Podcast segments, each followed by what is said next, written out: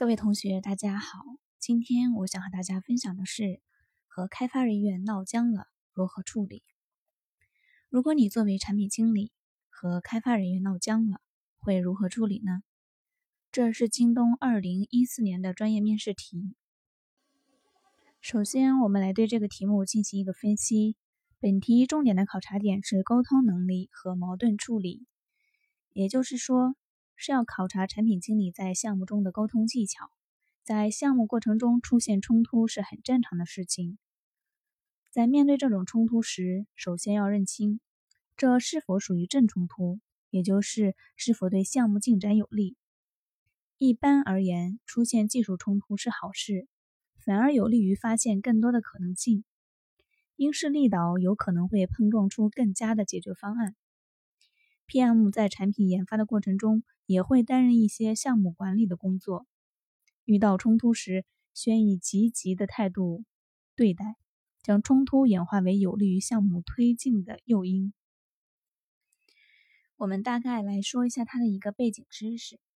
对待冲突应遵循以下基本原则：第一个原则，就事论事，保持严谨的态度是必要的，不要将冲突扩大到项目之外。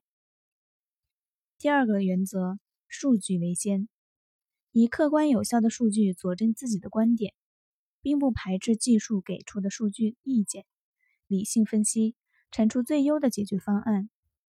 第三个原则，共情，站在技术同学的角度理解对方不愿意修改的原因是什么，弄清楚具体原因之后，再做针对性的沟通。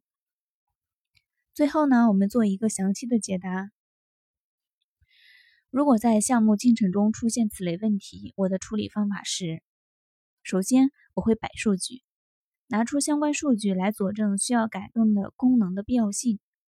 数据可以是页面的点击数、用户的粘性等。其次呢，我会讲事实，在数据论证的基础上，阐述项目规划、目标和领导预期，并结合所有要改的功能点进行说明。论证修改后会获得双方共赢的良好效果。其次，适当妥协。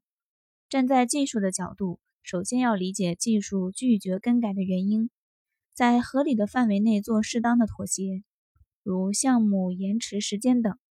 关键是项目有所输出，并保证质量。最后，向上沟通。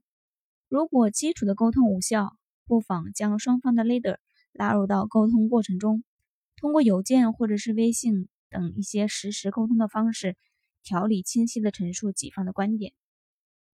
当然，在处理本次冲突的基础上，还需要客观的分析冲突产生的原因，是由于沟通机制存在问题，还是由于双方的沟通方式没有磨合好？PM 需要根据实际情况提出积极的解决方案。提前规避下次的冲突产生，在很多同类型的沟通问题中，也确实存在由于 PM 的思考不严谨，需求频繁更改的情况。如果确实是此类原因导致的沟通不顺畅，那么及时反思和承认错误也是必要的。没有一套一成不变的沟通方式，良好的沟通应该是在双方的理解和信任的基础上不断完善的。好了，今天的分享到这里就结束了，感谢大家的聆听，预祝大家面试成功。